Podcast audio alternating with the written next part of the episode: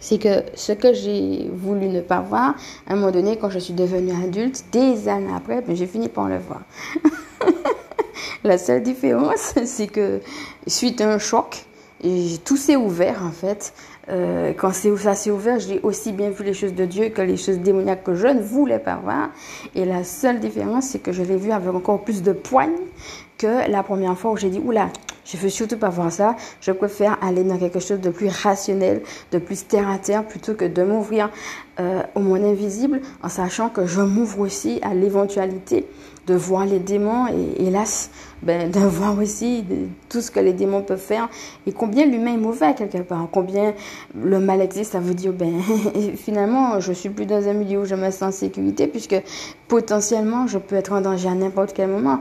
Et en plus, quand je sais que certaines personnes vont jusqu'à pratiquer la magie, non, ça veut dire qu'elles font exprès de délibérément appeler des démons contre une personne donnée. Donc ça veut dire que je ne peux même pas faire confiance dans ce monde aux gens, aux adultes, alors que je suis enfant et que j'ai besoin d'eux et que je pense à tort bien entendu, puisque les adultes sont les premières personnes qu'on voit, et notamment nos parents bien que la sécurité, bien sûr, ne se trouve qu'en Dieu, ça c'est quelque chose que j'ai eu à travailler après, mais dans un premier temps, je me suis dit, merde, mais je suis en danger.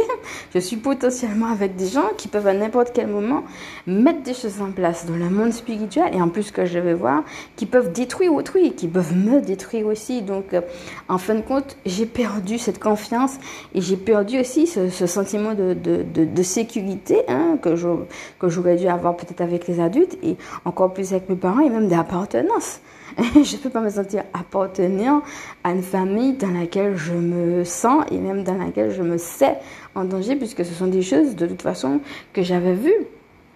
Donc derrière cette vérité que les démons existent, hein, puisque j'ai déjà eu l'occasion d'en parler sur cette chaîne, hein, et qu'ils ont non seulement une existence, mais aussi une, une préhension physique, une préhension matérielle. Hein. Certaines personnes me posent la question, oui, mais est-ce que les démons peuvent toucher? Est-ce que les démons peuvent toucher, toucher des objets, peuvent toucher des gens? Et de manière très ferme, que ce soit sur Facebook ou ici, j'ai déjà eu l'occasion de dire oui, ce sont des choses auxquelles j'ai été confrontée personnellement. Mais qu'est-ce qui se cache finalement euh, comme peur derrière cette vérité? Le fait de ne pas se sentir en sécurité tout simplement dans ma vie. Et euh, en fait, euh, moi finalement, ma prière, c'est que Dieu est mon refuge que Dieu est ma sécurité. Je me souviens d'une fois où quand j'étais adulte, euh, quand j'ai vu ces éléments euh, des, entités, des, entités surnaturelles, j'ai été confrontée à ça.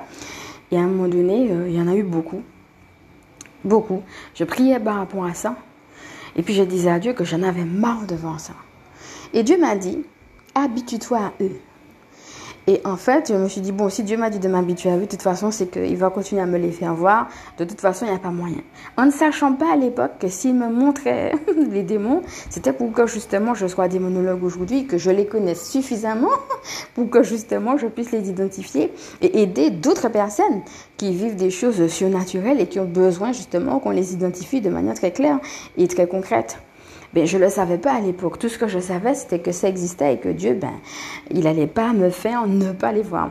Donc, je devais accepter le fait de voir cette vérité, même si je, parce que je, suis restée longtemps à pleurer et que je voulais pas du tout la voir.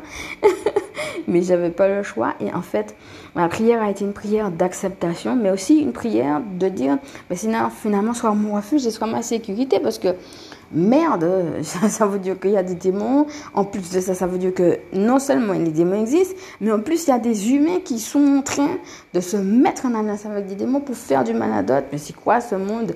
Et j'ai envie de dire, bah, c'est quoi ce monde de merde? Mais j'en ai plus rien à demander à Dieu même de me prendre avec lui. Voilà quoi, mais j'en ai marre de voir ça, mais j'en ai marre de savoir ça pas juste de le voir, mais de savoir que je vis dans un monde où, hélas, ben, ces réalités-là font partie du, jeu. Et comme je savais justement, euh, pour avoir passé certaines étapes avec Dieu, euh, justement, j'étais arrivée à un stade de ma vie, comme je vous avais dit dans les trois jours de silence où je voulais mourir, et Dieu m'avait justement délivré. Donc, euh, même si j'en avais marre, eh ben, c'est juste la prière et juste me remettre à Dieu en disant, eh ben, s'il me le montre, c'est parce qu'il a ses raisons, même si je ne sais pas lesquelles. Et il m'a fallu des années pour comprendre qu'il était en train de travailler, justement, à travers ce que je voyais pour que je devienne euh, cette démonologue.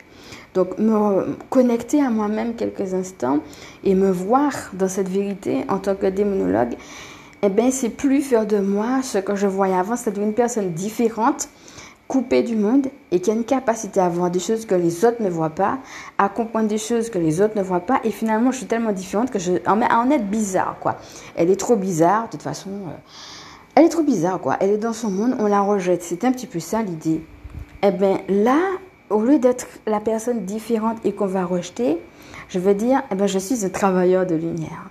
Dieu a fait de moi justement une personne que lui a mise à part pour justement que je puisse être un phare pour les autres. Ma manière à moi, par exemple, de, ben, de montrer le phare à travers mon témoignage, eh ben, c'est de voir les démons et de pouvoir les détecter pour justement les gens qui en ont besoin d'être délivrés.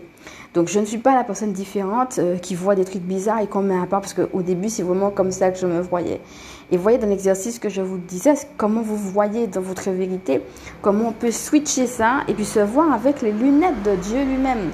Hein, euh, et c'est de lui demander aussi que lui-même vous donne la grâce de voir tel que vous êtes. Parce que finalement, si je suis amenée à être un fardeau pour les autres, ben c'est que c'est génial. C'est pas un fardeau finalement. C'est un cadeau de pouvoir voir ces choses.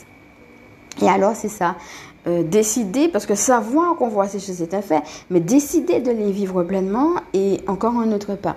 Et euh, si vous m'avez suivi sur YouTube, vous cliquez Lirette Michael et vous atterrissez directement sur YouTube et vous allez voir que en fin de compte, il n'y a pas longtemps que j'ai osé dire que j'étais démonologue. Même jusqu'à maintenant, je disais je suis coach angélique, mais je n'ajoutais pas le démonologue derrière.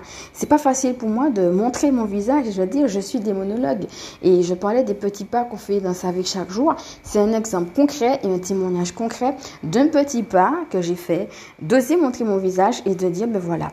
Euh, sur Facebook, je disais, voilà, j'ai été victime de magie noire, on a vu mon visage, hein, on a lu les posts, et ben maintenant, euh, je me présente comme étant coach angélique, démonologue.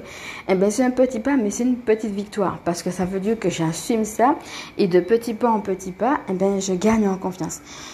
Et ça, c'est mon témoignage personnel. Et en fin de compte, l'idée, ça va être, euh, vous allez voir quand un petit pas est dépassé, il y a cette, euh, ce sentiment de fierté et un petit sentiment de soulagement. Parce que ça veut dire que sinon, je, je prends une partie et pas l'autre. Je dis oui, d'accord, Dieu il existe, je vous en parle, et je ne vous parle pas du diable. Je ne vous parle pas de la réalité de la magie noire ou des démons, alors que ce sont des choses qui vous bloquent.